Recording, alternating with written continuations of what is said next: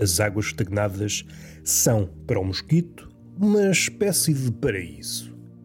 E entretanto, o mosquito cresce. Cresce ele e crescem milhares como ele. Pequenos vampiros.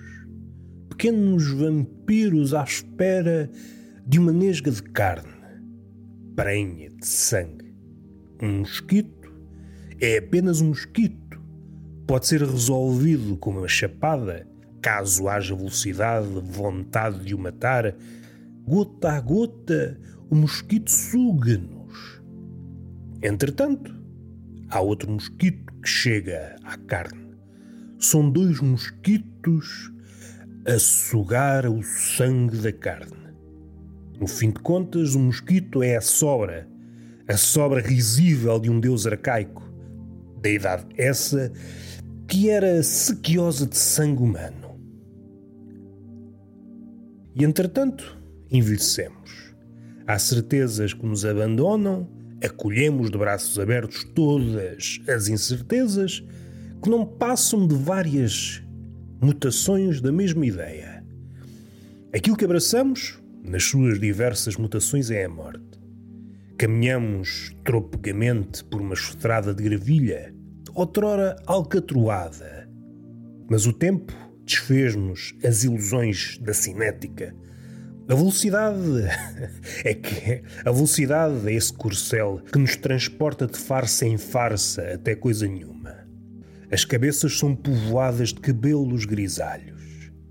Cocheamos, os ossos conhecem novas formas, formas que nos entregam a dor de bandeja. Ouvimos pior, cheiramos pior, vemos pior.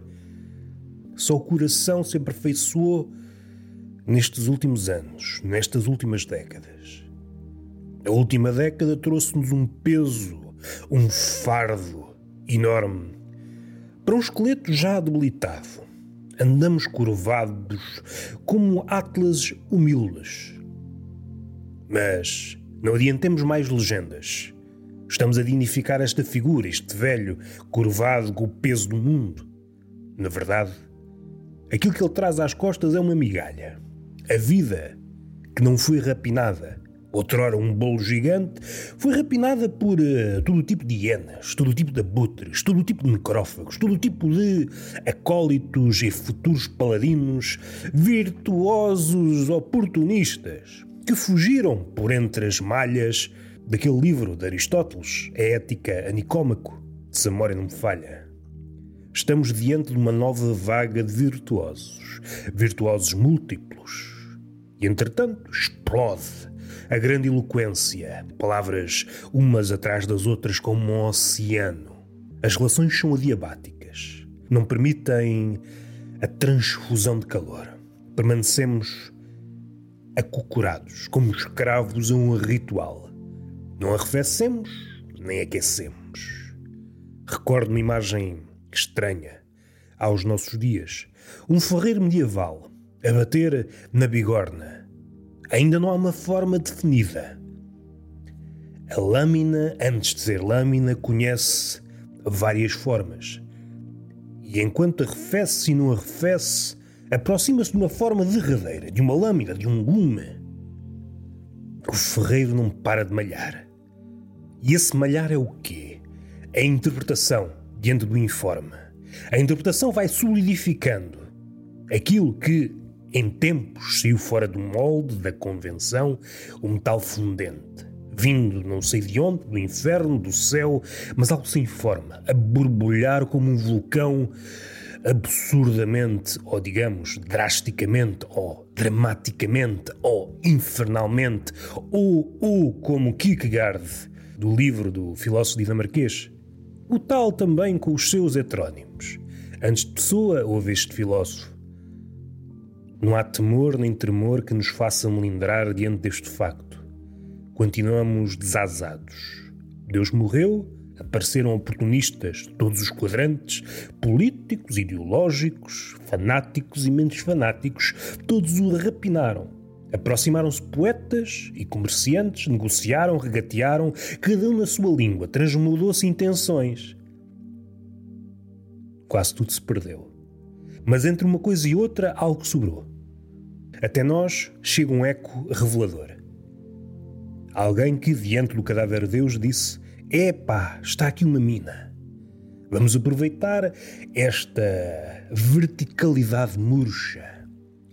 O homem sorriu, gargalhou. Ei que banquete!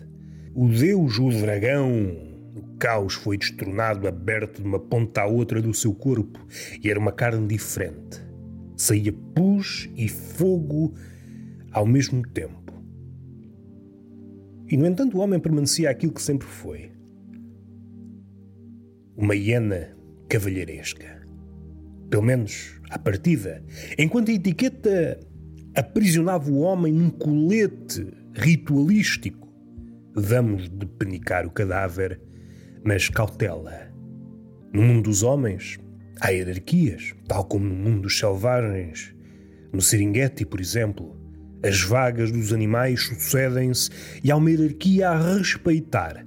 E essa hierarquia, tal como a dos homens, pode sofrer ligeiros abalos. E aqui entra o número, a turba, o leão, que, por norma, é superior à hiena, pode recuar diante do número de hienas.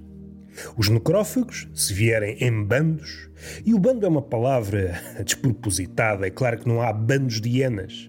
Mas quando eu penso em hienas, penso também em abutres. Um animal que não estacasse numa única forma. Num salto uma hiena, no outro um abutre, no outro um leão, no outro um homem. Saltitamos de pele em pele até alcançar um estádio definitivo. Continuamos sem asas nem metafóricas nem literais. O cadáver de Deus foi rapinado, não te sobraram ideias, luz. Ou melhor, a luz é como um móvel antigo. Tem escaninhos. E nesse lado mais obscuro, digamos, à falta de melhor termo, dado que isto é de improviso, e teria de vasculhar a memória à procura de uma palavra melhor. Mas o melhor e o humano poucas vezes são avistados juntos. No escaninho dessa luz, os demónios exercitam a lábia. Estão à espera do momento certo para se ingrar. O demónio, sofisticado, treinado nestes novos tempos, não se apresenta como demónio. Convence-nos, seduz-nos, abrindo o leque da nossa fragilidade. Cada homem é um pavão que, ao abrir a cauda da sua fragilidade, se torna nobre. Mas estúpido ao mesmo tempo. Porque raio precisa o homem de uma cauda tão vistosa? Há esta pirotecnia. Tudo explode em cores e ruído. E nós ficamos embevecidos a olhar para cima. Os foguetes martelam o silêncio. E nesse momento, Há figuras que ficam tristes, há figuras que ficam contentes. Regressamos a uma figura antiga, o mito de Action, aquele caçador que se viu transformado em enviado. Os cães, antigos companheiros, viraram-se contra ele.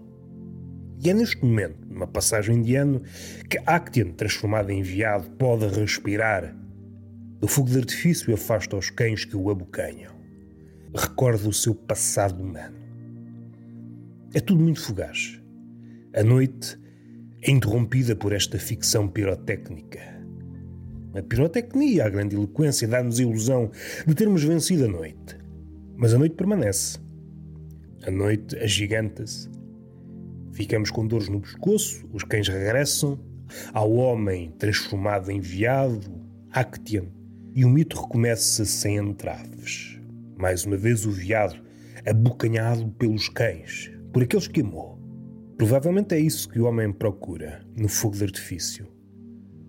As dores, os cães que o abocanham, se espantem. Procure esse alívio momentâneo. Enquanto o céu está povoado de pirotecnia, os cães abandonam a carne. Pode acontecer é sentir saudades de ser abocanhado. O que é duradouro nesta história toda são os cães a abocanhar a carne. Cães que se entranham. Regressamos aos mosquitos. Provavelmente o mosquito é a sobra de um deus. Um deus arcaico, e é por isso que ele se sente atraído pela luz. Ao contrário do vampiro canónico, que se afasta da luz, o vampiro minúsculo, o mosquito, aproxima-se dela. Talvez à procura de um passado que não há meio de regressar. Deixa-se encantar pela luz. Em tempo já fui isto que eu hoje venero, a luz. E dá cabeçadas, cabeçadas na luz. Tal como o homem, uma justa homenagem ao homem, ou melhor, à relação do homem com aquilo que desconhece, ou pior, à relação do homem com Deus. E está feito. Até o próximo episódio.